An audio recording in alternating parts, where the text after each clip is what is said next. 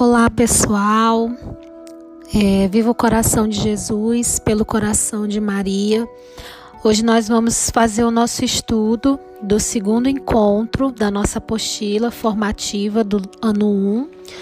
É, e o tema do nosso encontro de hoje é a vida como dom. O objetivo desse encontro é motivar, né, nos motivar a valorizar a vida, que é uma dádiva gratuita de Deus a cada um de nós Descobrir que Jesus é modelo de entrega generosa de dom oferecido ao homem e valorizar e ter presente que a criação é dom de Deus. Então, basicamente, esse é um capítulo para falar de como é que Deus nos dá o dom da vida e que Jesus é o dom que se entrega por nós para que nós também tenhamos vida e vida em abundância. Esse encontro está dividido em sete partes ele não tem um texto é, bíblico no começo, igual o encontro anterior. Vocês devem ter observado isso na, na leitura de vocês.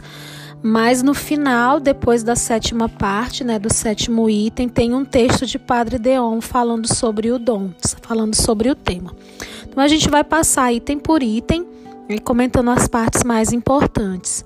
É, na primeira parte, o autor define o que é dom, vocês estão vendo aí logo no comecinho. Né? Entendemos por dom aquilo, pessoa ou coisa que se entrega a alguém que não tem qualquer direito sobre o que se lhe dá. Então, o dom é aquilo que alguém dá para outra pessoa e que essa outra pessoa não tem nenhum direito daquele dom, mas ela recebe aquele dom de forma gratuita.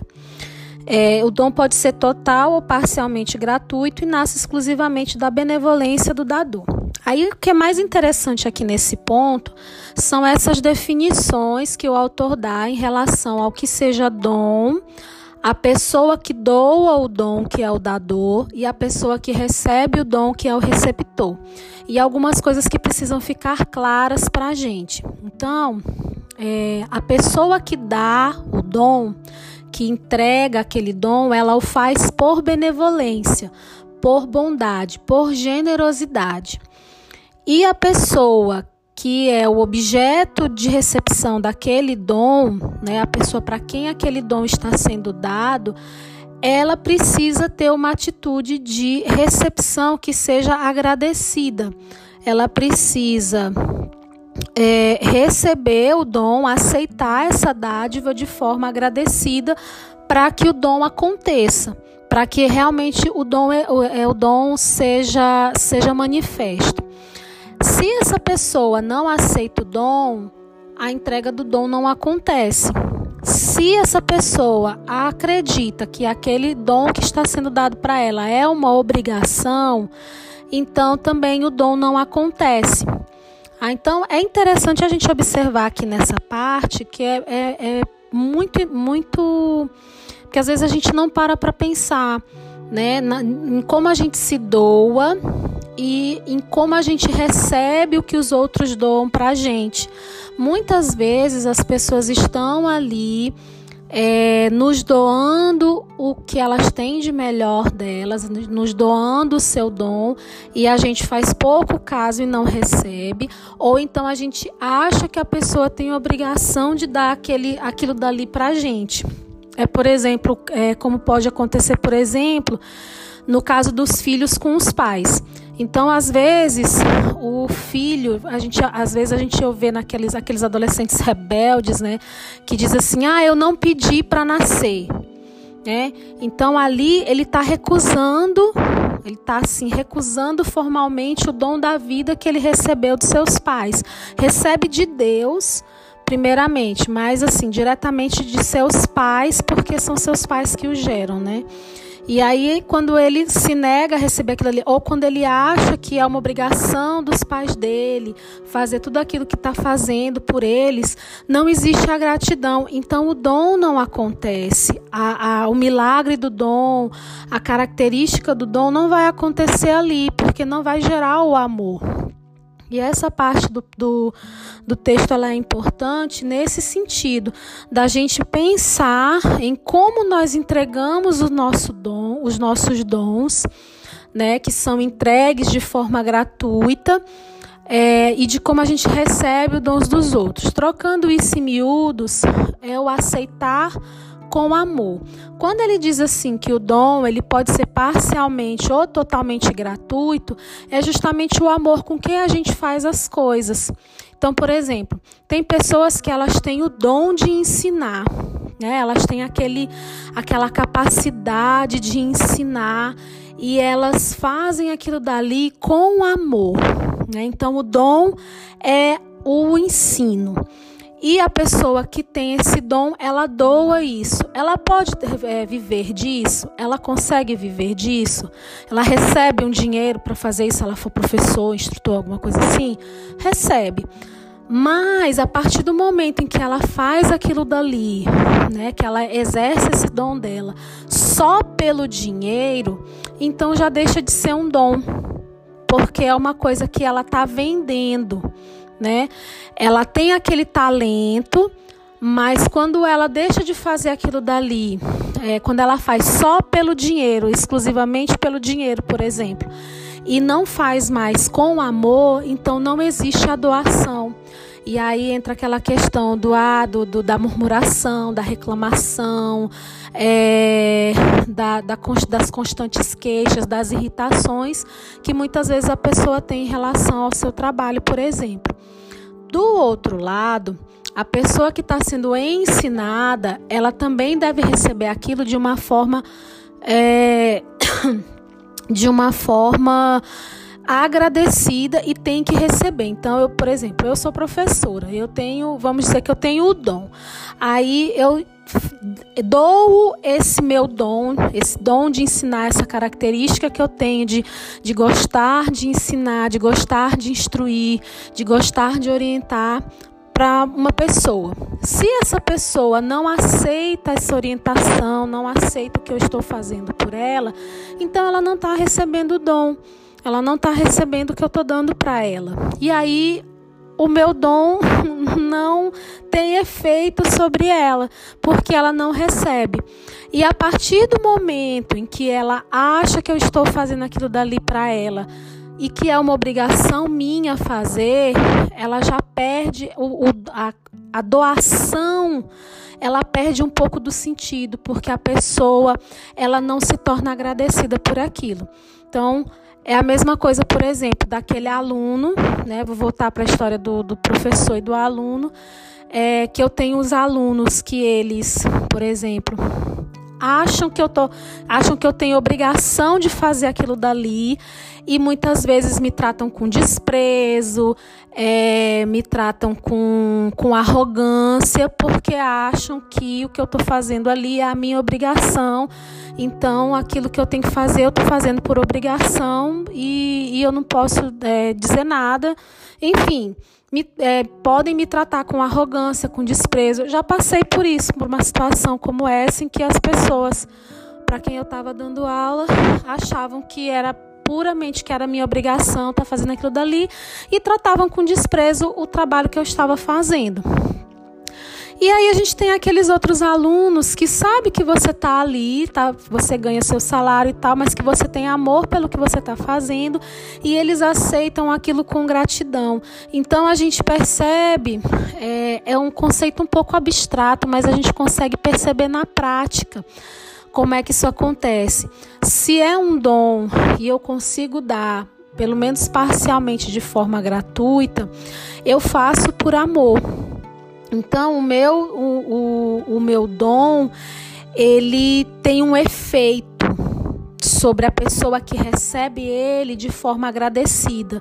E aí esse, no caso do ensino, é um ensino que você vê que gera fruto, que é diferente, por exemplo, do ensino em que eu, em que eu fizesse isso puramente por obrigação, em que eu não ia me importar se a pessoa estava tá aprendendo ou não, ou que a pessoa recebe por obrigação, que ela não ia se importar é, se ela me fere ou se ela tá, é, ou se ela é, se esforça ou não para receber aquilo que eu estou dando para ela, por conta dela achar que é uma obrigação que eu estou fazendo.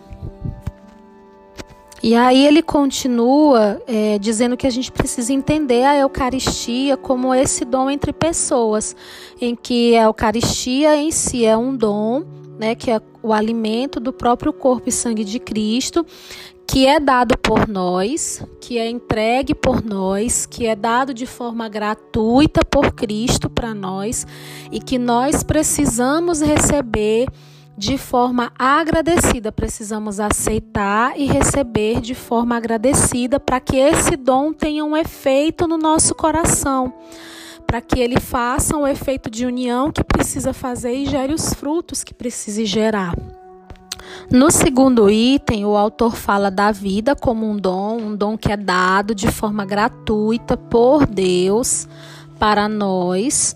É, e que se a gente não recebe a vida como um dom vindo de Deus, a gente vai acabar caindo na questão de que a vida, nossa vida é um acaso, e aí a gente fica, para usar uma expressão da comunidade Shalom, a gente fica boiando ali no, no mar das incertezas. Então a vida, ela é um dom, né? É um dom gratuito que Deus nos dá. Nós não fomos gerados ao acaso, nós não somos frutos de um acaso, mas nós somos frutos da vontade de Deus. Deus nos quis e Deus nos gerou porque nos quis primeiro. E para isso ele nos deu o dom da vida. Então, ele é o, o dador do dom e nós recebemos esse dom.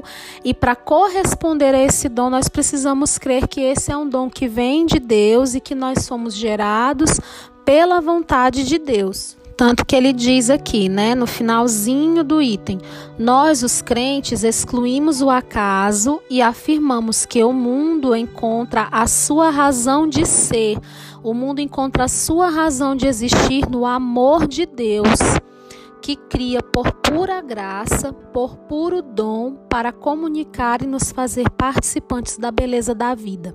Então, Deus nos cria por pura graça, por puro dom mesmo, né? Por, por simplesmente por nos amar, para nos comunicar e nos fazer participantes da beleza da vida que Ele cria.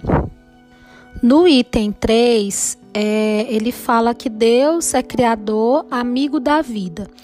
Então, assim, ele é o fundamento de toda a realidade criada, to, de todas as coisas visíveis e invisíveis. E Deus cria do nada, ele cria tudo do nada e cria por puro amor. Né? Ele cria porque ele ama. É, e não tem nenhuma outra razão oculta aí. É, o, o, ato criador é palavra de salvação para toda a criação e acontece por pura liberalidade ou por puro amor. Né?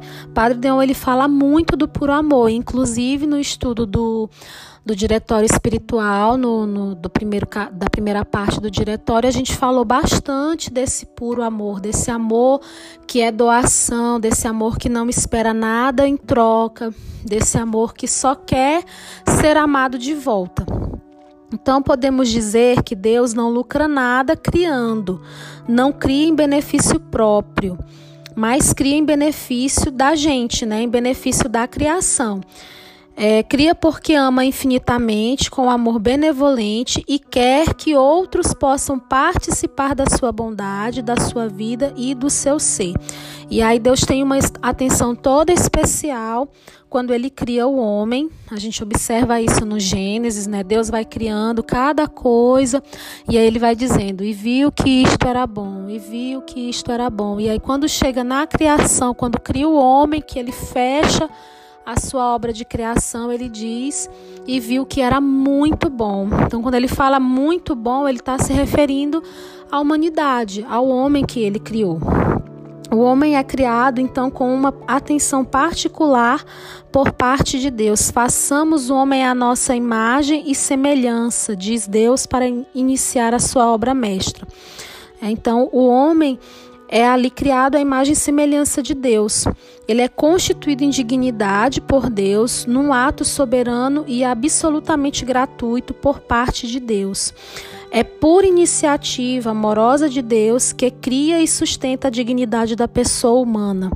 O homem será capaz de Deus, mas porque Deus assim o quis, porque Deus o achou objeto predileto do seu amor e quer derramar-se sobre ele e enchê-lo da sua mesma vida. Então Deus cria o homem por puro amor, cria todas as coisas é, pra, por puro amor para servir ao homem, para que o homem participe da sua criação, deixa que o homem participe de sua criação, sustenta o homem na sua dignidade. É, e o homem é o objeto predileto do amor de Deus. É, e, de, e ele então por ser o objeto predileto do amor de Deus, Deus se derrama sobre ele e enche o homem com a sua própria vida, com a vida eterna que vem de Deus. É, e aí ele vai falar também que Deus se manifesta como amigo da vida, né? Que Deus ele não quer a morte, ele quer a vida. Tanto que tem partes, né? Eu não lembro agora qual é a parte, né? não, agora eu não lembro se é no evangelho, se, é no, nos, se são nos evangelhos, se são nas cartas, mas Deus não quer a, a, a, nossa morte, Deus não quer a nossa condenação. Deus é o nosso Deus é o Deus da vida, justamente porque ele é o Deus do amor. Na quarta parte, no quarto item, o autor diz que Deus é o dom de Deus é o próprio Deus. Então, o que Deus dá de si para o ser humano é ele mesmo. Deus se dá a si mesmo como dom para o homem. Então, Deus é o dador e o dom que se entrega, né, que, que se entrega para os homens. Deus não só nos dá a vida, como também nos dá a sua própria vida né? Não só é o suporte da nossa vida, mas faz-se um conosco e entrega-nos a sua própria vida. Então, quando a gente tem essa unidade com Deus, Deus vive aquilo que nós vivemos. Né? Quando nós aceitamos o dom que Deus nos dá de doação de si mesmo, Deus vive conosco aquilo que nós vivemos. Né? Nós temos a presença de Deus pelos sacramentos, pelo batismo, né, pela, pela Eucaristia. Nós temos a presença de Deus em nós e Ele vive em nós tudo aquilo que nós vivemos. Ele vive a nossa dor, Ele vive o nosso sofrimento, Ele vive as nossas alegrias, Ele vive as nossas vitórias, as nossas decepções. Tudo Ele vive em nós ele só não, ele, ele só não vive o nosso pecado. Né? Ele tá lá junto com a gente quando a gente peca, mas ele não peca, né? Obviamente. É, mas ele está junto com a gente. Ele está lá naquele momento com a gente. Ele não deixa de estar com a gente em nenhum momento da nossa vida. E aí a prova dessa entrega de Deus por nós é a entrega de Jesus na cruz, onde ele vai dizer lá: é, ele cita São João, né? Tanto amou Deus o mundo que entregou o seu próprio filho para que tenham vida e vida abundante. É, então Deus se dá, ama o homem e se dá ao homem por meio do seu filho, né? Faz-se dom no filho para que vivamos e sejamos filhos no filho. Então Cristo vem como dom, se entrega por nós para que nós também sejamos filhos de Deus, porque a partir é, da vinda de Jesus e da nossa adesão ao Cristo é que nós nos tornamos filhos adotivos de Deus. É, então, é, a nossa razão de ser é uma loucura de amor do Pai que sai de si mesmo e, abrindo-se, nos entrega o Filho, para que desta maneira sejamos filhos de Deus por meio do Espírito Santo que nos é dado.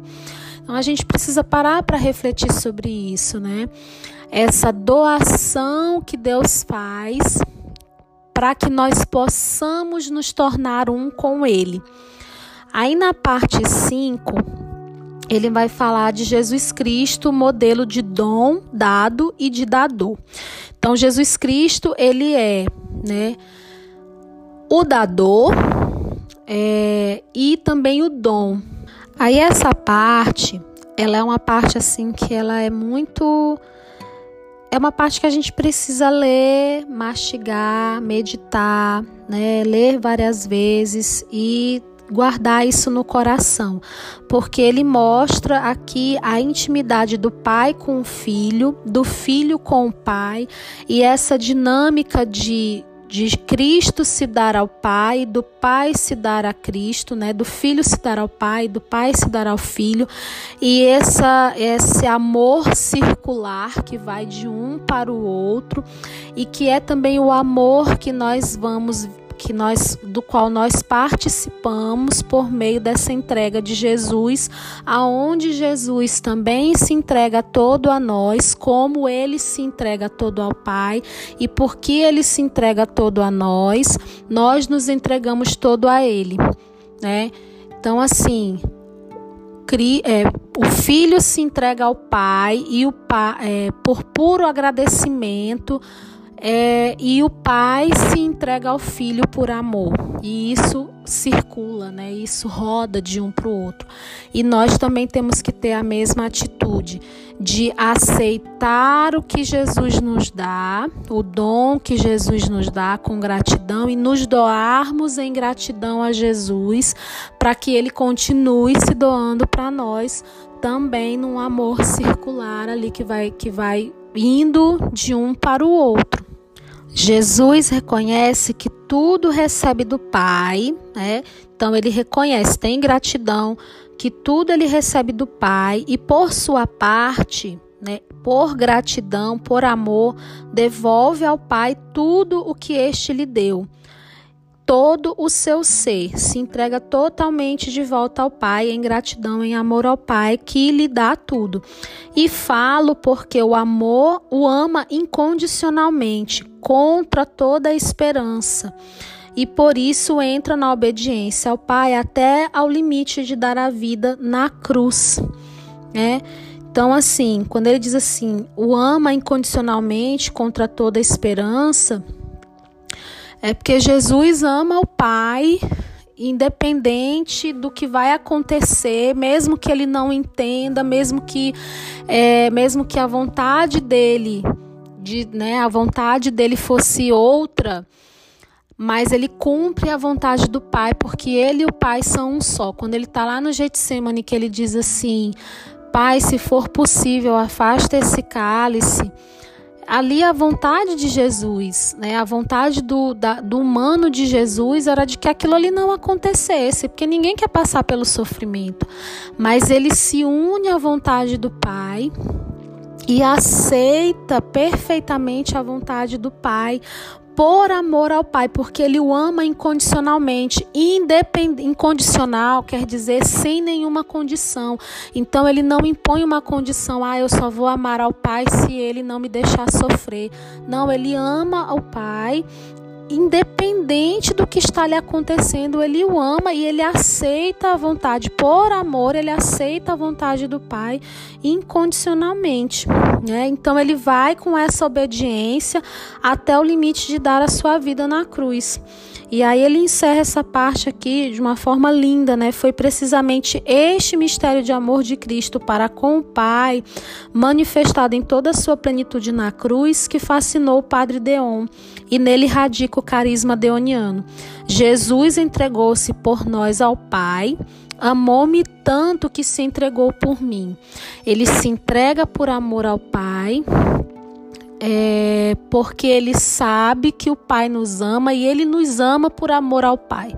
Então é um mistério de amor muito grande e, e que a gente precisa é, precisa parar e meditar mesmo para poder tentar entender, para poder entronizar isso no nosso coração. Eu sugiro para vocês fortemente que vocês peguem essa parte 5 assim, meditem ela com com todo fervor, orem em cima dessa parte 5, porque essa parte 5 ela explica é, ela nos, nos faz adentrar no mistério, no grande mistério de amor que é o Calvário, que é a vinda de Jesus, que é a vinda de Jesus, que é Jesus se entregando por nós. Aí aqui na parte 6, que é super importante também, Jesus é o nosso modelo, né? Ele rompe a dinâmica de pecado de Adão e Eva e a dinâmica de pecado no mundo, é, porque Jesus ele obedece. Então, o que, que, o que, que Adão fez?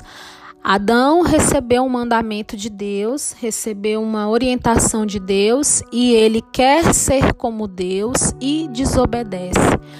E Jesus, ele rompe com esse comportamento pela obediência. Então, ele vem ao mundo e obedece ao Pai até o extremo da cruz. Aí ele fala lá, reconhece a sua dependência do Pai, o seu ser dado, é, recebido e dado. Né? Ele reconhece que ele depende do Pai, reconhece que a oferta e é oferecido pelo Pai. Então Jesus, ele é ao mesmo tempo, isso é uma fala de Padre Deon, ele é ao mesmo tempo o sacerdote, o altar e a oferta. Né? É, ele reconhece que é, a, que é oferta né, que ele é o Cordeiro de Deus, ele é a oferta e ele é oferecido pelo Pai. E é isto que o constitui como pessoa. Então, ele veio ao mundo para fazer isso, para ser a oferta e para ser oferecido em sacrifício por nós. Então, essa é a razão dele ter sido constituído como pessoa.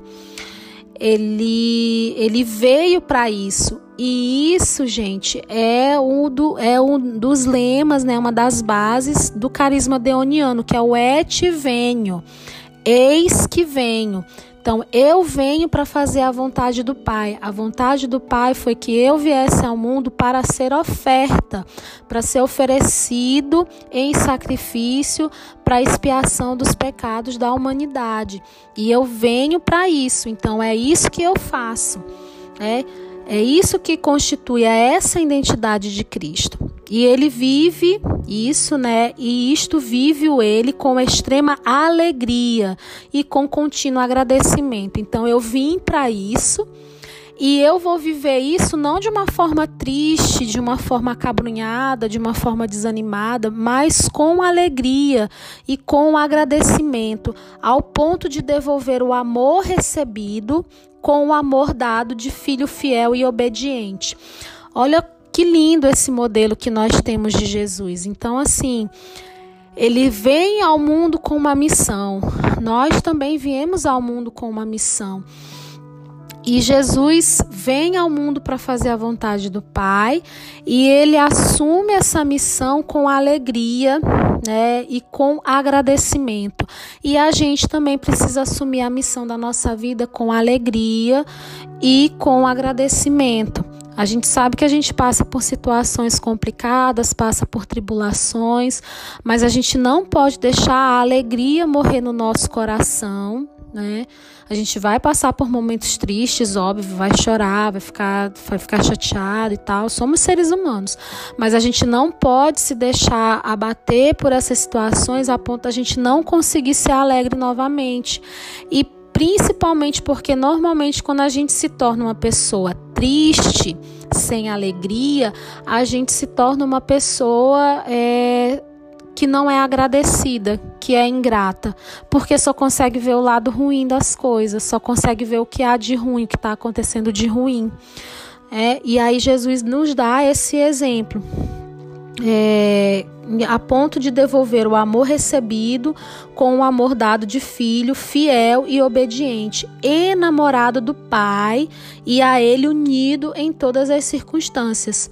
Jesus não dá um passo sem a concordância do Pai, não dá um passo sem concordar, sem consultar o Pai, não dá um passo contra a vontade do Pai, ainda que às vezes não entenda ou prefira que essa fosse uma outra vontade, como eu falei antes, né? Quando ele diz assim: Se é possível, afaste de mim este cálice, contudo, não se faça a minha vontade, mas a tua.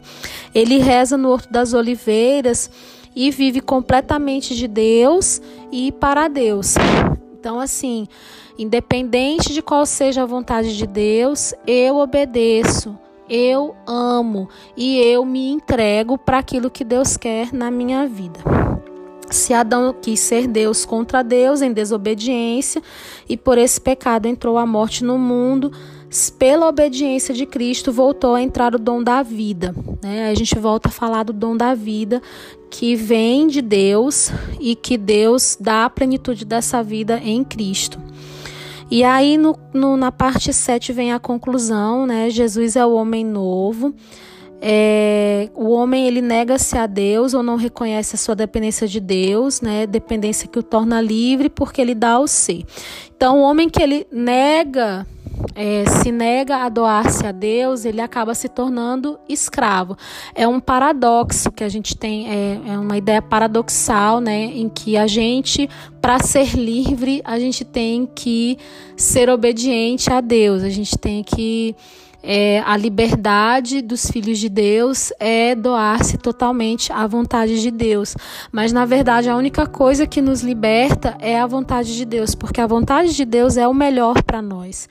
E quando a gente nega essa vontade, quando a gente nega, se nega a aceitar Deus, é, se nega a reconhecer Deus e nos reconhecermos dependentes de Deus, nós nos tornamos escravos de outras coisas. Nós nos tornamos escravos das nossas fraquezas, nós nos tornamos escravos das nossas limitações, nós nos tornamos escravos das nossas paixões desordenadas nós nos tornamos escravos das circunstâncias da vida. Então, várias outras coisas nos escravizam porque nós não reconhecemos a dependência de Deus, não aceitamos a vontade de Deus, não ordenamos a nossa vida para o amor.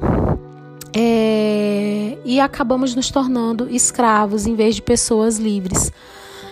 E é isso que ele vem falar aqui nessa parte 7, né? Então, Jesus, ao afirmar, afirmar e reconhecer a Deus como Pai, portanto, fonte e origem de todos os bens, abre o homem a todas as possibilidades. Então, Jesus nos dá a possibilidade de viver filialmente face a Deus, como filho amado do Pai, né? Então, se a gente vive filialmente é, com Deus, nós percebemos, nós entendemos que nós somos colocados no mundo com uma finalidade concreta. Não estamos no mundo para a morte, mas nós estamos no mundo para a vida. E essa é uma das liberdades que nós conseguimos, que nós só conseguimos encontrar quando nos entregamos verdadeiramente a Deus. Então, quando eu me entrego verdadeiramente a Deus e aceito a minha dependência de Deus, Deus me torna livre, ao ponto de eu saber que eu não não sou escravizada pelas circunstâncias da minha vida.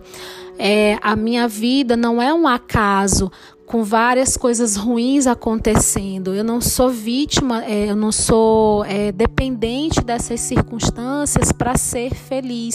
Eu dependo de Deus para ser feliz. Eu dependo do amor de Deus para ser realizada, para ser feliz. Então, as circunstâncias deixam de me escravizar, deixam de escravizar a minha felicidade, porque eu tenho então uma finalidade concreta né, a possibilidade também de viver fraternalmente frente a outros homens como irmãos.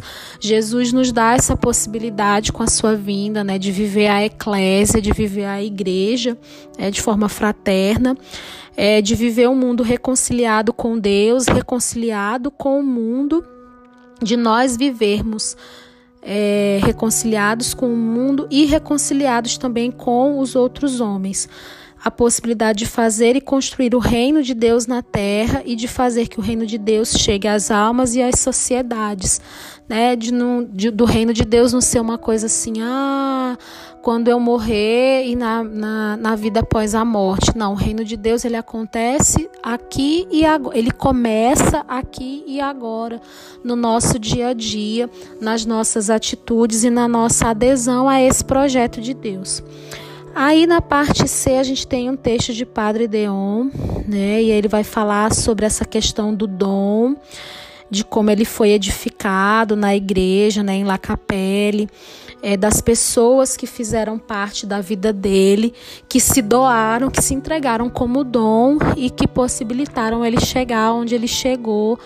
É, inclusive no, no, na construção, né, na, na criação, é, na, perdão, na fundação do, da congregação dos padres do Sagrado Coração. É o texto do Padre Deon, é, é bem tranquilo, vocês podem ler e vão entender direitinho. Então, gente, o estudo é esse, ele ficou um pouco comprido, é, esse áudio passou de 30 minutos, mas é porque esse é um tema bem, bem profundo, né? É, e então precisou a gente conversar mais sobre ele. E eu queria que vocês, então, né, quem não leu ainda a apostila, que leia, que reflita, que vá lendo e, e ouvindo o áudio, vá lendo, olhando as partes, né, que eu mencionei aqui nesse áudio. É, e que meditem e orem sobre isso, né, sobre essa, sobre o dom é, a doação de Deus para nós, a doação de Jesus para nós, principalmente na Sagrada Eucaristia, né? a entrega do Sagrado Coração de Jesus, que foi aberto com uma lança, que foi, que foi crucificado, foi aberto com uma lança por amor a nós. E aí tem umas perguntas direcionadoras aqui para a gente discutir depois no grupo, né? aonde vocês precisam refletir, né? Em que momentos da sua vida você reconhece que Deus fez maravilhas, né? E outra é quando foi que a sua vida se converteu numa dádiva de Deus e que aspectos da sua vida você considera que são dádivas de Deus? E principalmente, como é que você tem agradecido as dádivas de Deus na sua vida? Ah, então essas são algumas questões que a gente pode discutir no grupo. Elas também estão lá na primeira, na, na segunda parte lá da, do capítulo da apostila, lá no plano de encontro, estratégias e atividades, é o finalzinho com essas perguntas para a gente parar e refletir. Certinho? Então, durante essa semana, a gente vai discutindo no grupo é, o que vocês acharam, se vocês ficaram com alguma dúvida, se vocês têm algum comentário a fazer, se achou alguma coisa desse texto parecido com o do diretório, que a gente já fez o estudo. E vamos discutir aí, né? Eu quero ouvir o que vocês têm a dizer. Se vocês quiserem mandar áudio, quiserem escrever, fiquem à vontade, tá? Um beijo para todos.